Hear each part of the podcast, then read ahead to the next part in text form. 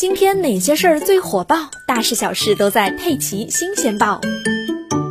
今天上午，浙江举行新闻发布会，会上指出要将新冠病毒疫苗接种作为当前疫情防控的头等大事。接种疫苗是预防控制疫情的最有力措施。二零二零年九月，浙江省针对秋冬季防疫形势骤紧的时机，在全国率先制定了新冠病毒疫苗紧急接种指导意见，确定医疗卫生、口岸检疫、边防检查、进口冷链等感染风险较高的从业人员作为重点保障对象，为后续压查推进重点人群紧急接种奠定了坚实基础。但是，相距要形成群体免疫效果，我们接种的人数还远远不够。尤其是浙江作为东部沿海省份，经济外向度高。对外经贸合作和人员交流频繁，境外输入的风险相对更高，所以需要下大力气，抓紧抓实疫苗接种，以技术手段进一步筑起抵御疫情的防火墙。本轮新冠疫苗接种面向十八周岁及以上人群，凡是在浙江省范围就业、旅居的成年人，不区分是否为浙江户籍、是否参加了医疗保险，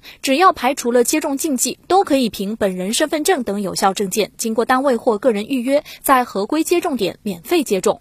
值得一提的是，浙江省要求机关单位带头、党员干部带头，推进企事业单位、高等院校、医疗机构人员普遍接种。在此基础上，进一步拓展免疫策略，对六十周岁及以上老年人、基础性疾病患者等人群开展有序接种，确保降低感染率、重症率和病亡率，进而稳步扩大人群覆盖面，争取建立起牢固的免疫屏障。